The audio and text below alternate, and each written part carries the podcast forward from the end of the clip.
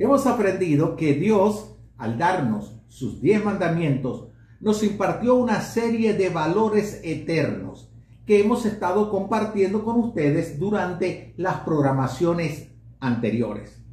Estos valores los llamamos eternos porque trascienden a la cultura o al tiempo.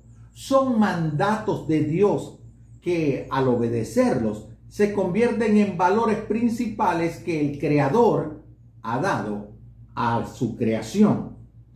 Los clasificamos en el respeto a Dios sobre todas las cosas, el respeto propio y el respeto a la familia. Estas conversaciones fueron dirigidas por José Escalona y Jogli Ríos y las encuentras en nuestros canales de YouTube y también de Facebook. Y puedes verlas posteriormente para edificación de tu vida. Y al verlas, puedes compartirlos con otros para que ellos también puedan disfrutar de los valores eternos que el Dios creador ha dado a la creación.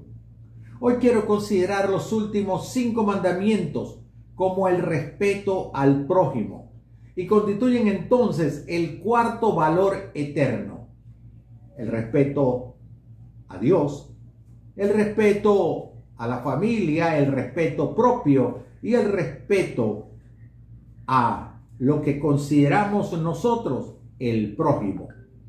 Es interesante que en esta sección de los mandamientos, Dios el Padre está estableciendo lo que no se debe hacer.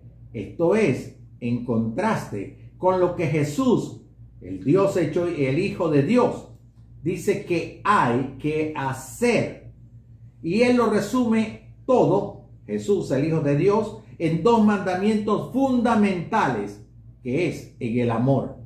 Es decir, cuando al Señor le preguntan que cuál debe ser el mandamiento más importante, Él dice, amarás al Señor tu Dios con todo tu corazón, con toda tu mente, con toda tu alma, con todas tus fuerzas. Dice, este es el gran mandamiento. Pero luego agrega, y el segundo mandamiento es amarás al prójimo como a ti mismo. De modo que podemos entonces entender que mientras que el Dios Padre está diciendo lo que no debemos hacer, Jesús está diciendo lo que debemos hacer. Y lo que debemos es hacer es amar al prójimo como nos amamos nosotros. Luego que el Señor Jesús resumiera los diez mandamientos, en dos mandatos fundamentales sustentados sobre la base del amor. Pablo afirma en su carta a los romanos, no tengan deudas con nadie, excepto la deuda de amarse unos a otros, porque el que ama a los demás cumple con toda la ley. Porque la ley dice, no cometas adulterio, no mates a nadie, no robes, no desees lo que es de otros. Esos y todos los otros mandamientos se resumen en uno solo. Ama a tus semejantes como te amas a ti mismo. El amor no le causa daño a nadie, así que el amor satisface toda la ley. Romanos 13, 8 al 10 termina diciendo, el amor no le causa daño a nadie Así que el amor satisface toda la ley. Pablo afirma que lo establecido en la ley de no adulterar, de no matar, de no robar y no desear lo que es de otros se resume en el amor al prójimo como a sí mismo. El apóstol sintetiza su pensamiento en dos afirmaciones vitales que deben ser tomadas como valores eternos. ¿Cuáles son esas dos afirmaciones que debemos convertirlas en un valor de vida? El amor no le causa daño a nadie, así que el amor satisface toda la ley. El amor no le causa daño a nadie y satisface toda la ley. Yo quiero resaltar en este momento el pensamiento apostólico de que el, el amor satisface toda la ley. Por eso podemos describir al cristianismo como la religión del amor, un padre que ama al pecador, pero también que a la vez espera que ese pecador le ame a él y ame a su prójimo. Veamos entonces las cinco conductas prácticas de una persona que ama a Dios y ama al prójimo. Aparecen en el libro de Éxodo en el capítulo 20 a partir del versículo 13. La primera cosa que dice las escrituras es que una persona que ama a Dios y ama al prójimo no mata, no mata. Es un mandamiento breve pero impactante. Éxodo 20:13 dice, no matarás y punto. No matarás y punto. Yo sé que ese es un tema tan polémico, pero tan polémico que solo lo podemos resolver con la lectura comprensiva de las sagradas escrituras. Hay quienes piensan, por ejemplo, que matar en defensa propia o en defensa de la patria no está condenado en este mandamiento. Y otros justifican la pena de muerte para los asesinos ellos aseguran que el uso del verbo matar es una pésima traducción de la palabra hebrea, que en realidad debió traducirse es no asesinar. Pero cuando nos ponemos a reflexionar, ¿qué tenía Dios en mente al escribir este sexto mandamiento? Debemos entonces irnos al célebre sermón de la montaña de Jesús Allí vemos que Cristo le demanda a los cristianos mucho más allá del no matarás de la ley moral. Cristo le dice a sus seguidores en esa célebre enseñanza, han oído que a nuestros antepasados se les dijo, no asesines, si cometes asesinato quedarás sujeto a juicio. Pero yo digo que aun si te enojas con alguien, quedarás sujeto a juicio. Si llamas a alguien idiota, corres peligro de caer, eh, de ser llevado ante el tribunal. Y si maldices a alguien, corres peligro de caer en los fuegos del infierno. Por lo tanto, si presentas una ofrenda en el altar del templo y de pronto recuerdas que alguien tiene algo contra ti, deja la ofrenda allí en el altar. Anda y reconcíliate con esa persona. Luego ven y presenta tu ofrenda a Dios. El enojarse con alguien, el lenguaje descalificador y el maldecir son considerados por Cristo como un asesinato de otra persona. En el mundo cristiano, un asesinato es un pecado muy reprochable. Pero para Cristo podemos asesinar a otra persona con nuestra lengua con nuestro lenguaje verbal. El maestro de Galilea está nivelando el asesinar con el ofender o con el humillar. ¿Por qué lo interpreta así Cristo? Porque Jesús lo ve como un asesinato moral, algo tan reprochable como la misma muerte física. Jesús ve el asesinato físico o moral como un distanciamiento total del pecador en su comunión con Dios. El Señor llegó a afirmar que nadie puede ir al altar con una ofrenda si está enemistado con su hermano. Entonces, ¿qué le pide él? Vete, reconcíliate con tu hermano y regresa con su ofrenda reconcíliate y regresa con su ofrenda. No es que dejes de ofrendar, sino que te reconcilies y regreses. Qué difícil es para el cristiano la reconciliación. La segunda enseñanza que encontramos en estos valores eternos contenidos allí en los diez mandamientos es cuando el Señor dice no adulteres, no adulteres. Muchos prefieren hablar del adulterio en lugar de la infidelidad, pero algunas traducciones hablan de infidelidad conyugal. Cuando habla del tema de la infidelidad, Bernardo Estamateas dice, o él describe el matrimonio como un contrato de exclusividad. Adulterar es romper ese contrato firmado ante la autoridad civil y refrendado ante la presencia de Dios. Un contrato de exclusividad, llámelo como quiera.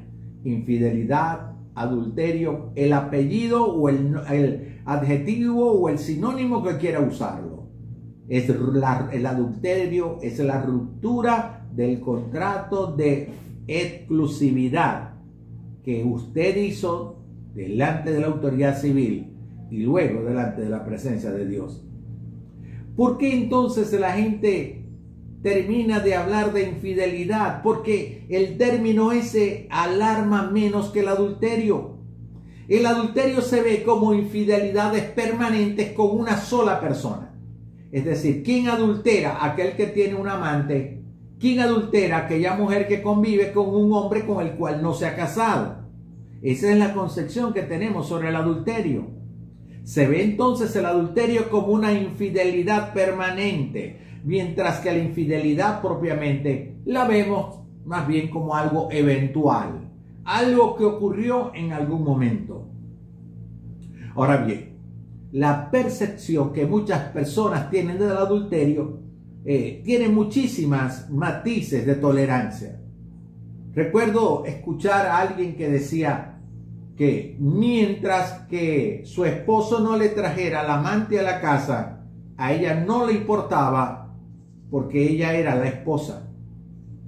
Otra mujer le escuché decir que mientras que ella llevara el apellido de su esposo, le importaba poco lo que él pudiera hacer en la calle. Pero también he escuchado decir algunos que basta con que una vez me sea infiel para que rompamos el contrato de exclusividad. Entonces, ¿qué realmente está diciendo Dios cuando habla de no adulteres? Jesús, una vez, fue mucho más adelante de lo que pareciera que pudiera estarnos enseñando o explicando los diez mandamientos. Él les dice en Mateo 5, 27 al 28, han oído el mandamiento que dice, no cometas adulterio. Pero yo digo que el que mira con pasión sexual a una mujer, ya ha cometido adulterio con ella en el corazón. Mira el carácter, mira los valores que el cristianismo está enseñando. Jesús está diciendo que el que mira con pasión sexual a una mujer ya ha cometido adulterio con ella en el corazón. Es decir, para el cristianismo, que alguien desee a otra persona con pasión sexual ya es un adulterio, ya es una infidelidad. Cuando leemos este texto, definitivamente que debemos aceptar que todos hemos violado este mandamiento hasta las ancianitas miran con pasión sexual a los galanes de las telenovelas. Las exigencias de Cristo para sus seguidores van mucho más allá de lo que está establecido en estos mandamientos. Es que el Evangelio, la justificación, la redención son mucho más que leyes ceremoniales, civiles o morales. El Evangelio es la esperanza de vida eterna. Es la certeza de una vida abundante en la tierra. El tercer mandato, el tercer valor eterno que está involucrado dentro del respeto al prójimo es no robes. No robes. Este mandamiento es uno de los eh, textos más cortos de las escrituras enfatiza la importancia de la propiedad ajena. Está admitiendo que hay una propiedad ajena cuando te dice no robes. Implica entonces que hay fronteras, que hay responsabilidades que limitan el uso de aquellas cosas que no son de nuestra pertenencia. No puedes decir que amas al prójimo o a tu hermano si le quitas aquello que le pertenece, aquello que es de él. Creo que este mandamiento o este valor eterno es respetado casi universalmente en todas las culturas, en las tribus más alejadas, en el mundo musulmán, por ejemplo. El robo es castigado muy severamente. Y me dicen que en algunos países hasta se le amputa las manos al ladrón que es eh, capturado infragante. Sin embargo, podemos robar de muchas maneras. No se trata de un atraco a mano armada o de un hurto. Podemos robar de muchas maneras. Hace pocos días vi por las redes sociales, creo que en Instagram, un restaurante de Caracas que estaba solicitando mesoneros y le ofrecía de paga solo las propinas y durmienda al terminar la jornada en la noche. Es decir, esa persona iba a trabajar de 6 de la noche o de la tarde hasta 12 de la noche. Ellos le darían una cama y una cena hasta el otro día. Y las propinas serían de él. Y serían repartidas entre todos los mesoneros. Eso es un robo. Eso es una explotación. Pero por otra parte hay obreros que roban el tiempo y muchas cosas más a sus empleadores. Eso también es robar. Eso también es un valor que tenemos que aprender a no tomar ni el tiempo de las otras personas ni las cosas de las otras personas. Pero pareciera que existiera niveles de permiso para robar a la otra parte como que si la sociedad nos diera un permisito para robar esto, pero esto no. Por ejemplo, me puedo robar unas fotocopias de mi empresa, pero no me puedo llevar la fotocopiadora. Y usted dirá, no, pero es que, ¿cómo se va a llevar la fotocopiadora? Sí, pero te pudiera robar la bandeja, ahí sí eres un ladrón. Pero si sacas para tus asuntos particulares 10, 15, 20 fotocopias, eso no es robar para ti. Pero no solamente eso. El patrono, el empleador le puede robar al trabajador algunos beneficios y no es visto como un ladrón. Pero si le quita la cartera con lo poco que tiene, que muchas veces es menos que lo que le está robando en sus pagos y prestaciones sociales, allí entonces sí sería un ladrón. Esta sociedad se hunde en la hipocresía. Pareciera entonces que existieran niveles de permiso para robar a la otra parte. La recomendación bíblica es que quien robe no lo haga más. Que quien robe no lo haga más, poco o mucho, con el permiso o aceptación de la sociedad o no. Efesios 4:28 nos dice, el que era ladrón deje de robar. Y viene una acción. Deje de robar y trabaje haciendo algo provechoso en sus manos. Para no robar hay que trabajar, dice Pablo, ya que el trabajo te permitirá compartir con quienes no tienen nada. Te estarás preguntando, si Efesios 4:28, 4:28 dice el que era ladrón deje de robar y trabaje haciendo algo provechoso con sus manos, Así podrá compartir con el que no tiene nada. ¿Cómo es que yo trabajo y no me alcanza y no puedo compartir? ¿Cómo puedo compartir mejor con otras personas si lo que gano no me alcanza para satisfacer mis necesidades? ¿Sabes por qué? Porque alguien te está robando. O te está robando el empleador o te está robando el sistema económico en el cual está tu país.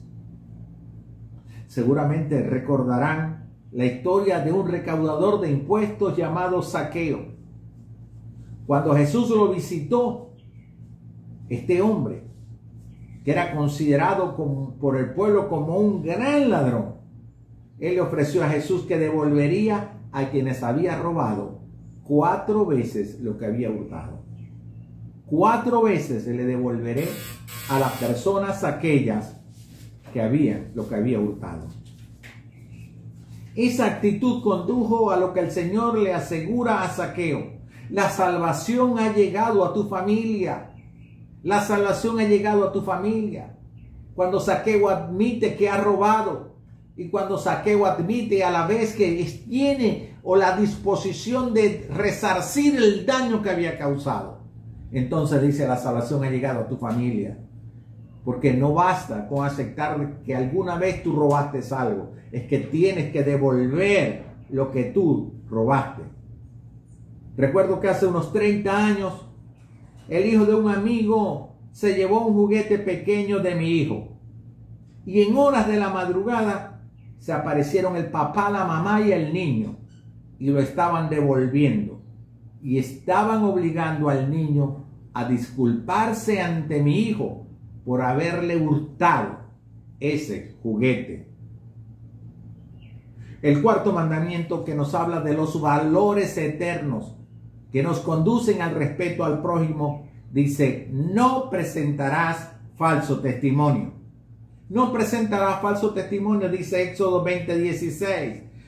No presentarás falso testimonio contra tu prójimo. Me agrada mucho cómo la traducción al lenguaje actual presenta este mandamiento. No hablen mal de otra persona, ni digan mentiras en su contra. No hablen mal de otra persona ni digan mentiras en su contra. Dios es un Dios de verdad y espera lo mismo de su creación. Dios quiere proteger el nombre y la reputación de la gente. Así como en el tercer mandamiento, Él protege el nombre de Dios, Él quiere que se respete la moral, el prestigio, el nombre de los otros miembros de la creación. Por eso en Proverbios 14, 5 leemos, el testigo honrado no miente, el testigo falso respira mentiras. El testigo honrado no miente, el testigo falso respira mentiras.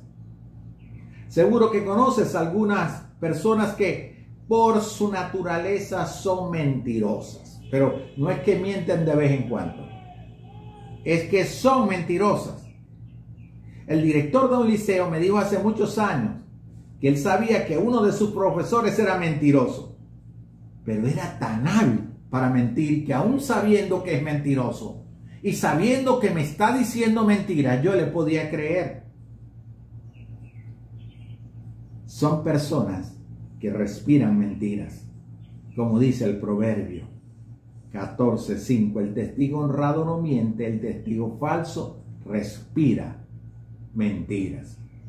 Pero el proverbista va mucho más allá cuando asegura que decir mentiras cerca de otros es tan dañino como golpearlos con un hacha, herirlos con una espada o lanzarle una flecha afilada. Decir mentiras de otros es como golpearlos con un hacha con qué facilidad reproducimos los mensajes que recibimos por el WhatsApp, sin medir las consecuencias de que puede ser un mensaje falso que está hiriendo la reputación de un político, de un líder espiritual, de un líder social o de un deportista. Con qué facilidad creemos lo que salen en las redes sociales y hasta nos distanciamos de esas personas porque escuchamos un comentario sin saber si era cierto, si era veraz. El quinto y último mandamiento dice, no se deja gobernar por la codicia. Un valor eterno es aquella tiene aquella persona que no se deja gobernar por la codicia. Contrariamente a no matarás o no robarás, este mandamiento es más extenso y más específico en la ley mosaica. Es el más extenso. Dice Éxodo 20:17, no codicies la casa de tu prójimo, ni codicies su esposa, ni su esclavo, ni su esclava, ni su buey, ni su burro, ni nada que le pertenezca. Este mandamiento está explicando que se puede codiciar tanto las personas como sus propiedades pero también es claro el mandato de no codiciar nada que le pertenezca a otra persona. sea algo humano, codiciar la mujer, codiciar el hombre, codiciar los trabajadores, ¿verdad? O codiciar lo que le pertenece, las propiedades de otros. El término codiciar que se usa aquí con respecto al, al mandamiento simplemente es codiciar, es un fuerte deseo de obtener beneficios personales a expensas de otro. Es decir, codicio la mujer del prójimo porque quiero satisfacción, satisfacción sexual. Codicio o llego a codiciar los trabajadores del otro porque quiero que me sirvan a mí porque son buenos. Puedo llegar a codiciar el carro, la casa o las cosas que tiene la otra persona. Podemos entonces decir también que el hombre se ha de conformar con Dios y con lo que Dios provee. Debe conformarse con Dios y con lo que Dios provee, porque codiciar es un fuerte deseo de obtener beneficios personales a expensas de otros. Y eso es egoísmo. Eso es sacar a Dios de la ecuación. El apóstol Pablo decía, yo sé cómo vivir en pobreza o en abundancia. Conozco el secreto de estar feliz en todos los momentos y en todas las circunstancias. Y agrega Pablo, pasando hambre o estando satisfecho, teniendo mucho o teniendo poco. La codicia en el subconsciente latinoamericano, en el subconsciente colectivo americano, ha causado muerte, destrucción y pobreza. La codicia es la insatisfacción con lo que se tiene, es la insatisfacción con lo que se es, pero expresada de manera tóxica y de forma pecaminosa. La insatisfacción sana no conduce a la codicia, conduce al trabajo honesto y a la superación personal. ¿Qué fuerza entonces poderosa puede conducirnos a no matar, no adulterar, no robar, no mentir, no codiciar? ¿Qué fuerza tan poderosa nos puede llevar a eso? En el mismo sermón del monte, Cristo nos dio la respuesta. Y él dice en Mateo 7:12, traten a los demás como ustedes quieran ser tratados porque eso nos enseña la Biblia. Traten a los demás como ustedes quieren ser tratados, porque eso nos enseña la Biblia. La clave para el valor eterno del respeto al prójimo está en ese versículo. Trata a tu prójimo como deseas que él te trate a ti. Esa es la mayor recomendación que el mismo Hijo de Dios que nuestro Señor Jesucristo hizo para que pudiéramos tener una sana convivencia con en nuestra sociedad y con nuestro prójimo y también una sana comunión con Dios nuestro Padre. Valores eternos, conceptos que Dios ha declarado en su palabra para que podamos tener una sana relación con el Padre y también con nuestros semejantes. ¿De qué manera entonces nosotros podemos cumplir todos estos valores? Ya hemos visto que estos valores eternos, que parecen que sería imposible desarrollar o alcanzar, Cristo sube las exigencias para convertirse en el mediador, en el puente para que esos valores eternos tú los puedas cumplir. Solo invitando a Cristo Jesús a entrar a tu corazón, a entrar a tu vida, tú podrás entonces ser un hombre de bien. Tú podrás amar al prójimo y amar a Dios. Jesús dijo, la ley se resume en amarás a Dios sobre todas las cosas y al prójimo como a ti mismo. Si recibes a Cristo como tu Salvador personal, haciendo una oración de fe desde lo profundo de tu corazón, Dios cambiará tu vida. te dará su espíritu para guiarte a toda verdad. ¿Quieres recibir entonces a Jesús como tu Salvador personal? Yo te invito para que allí donde estás, inclines tu rostro en acción de reverencia a nuestro Dios y repitas conmigo esta oración. Padre bueno, Dios eterno, yo admito en este momento que soy un pecador. Confieso mi pecado delante de ti y te pido que perdones todo lo que he hecho. Te pido también que entres a mi vida, que me des tu espíritu para que me guíe por siempre. Gracias Jesús por derramar tu sangre preciosa en la cruz como pago por mi pecado. Gracias por perdonarlos. Amén. Si hiciste esta oración de fe, quiero decirte que ahora el Espíritu de Dios habita en tu vida y te guiará para que puedas alcanzar estos valores eternos. Será hasta una nueva oportunidad. Dios te bendiga.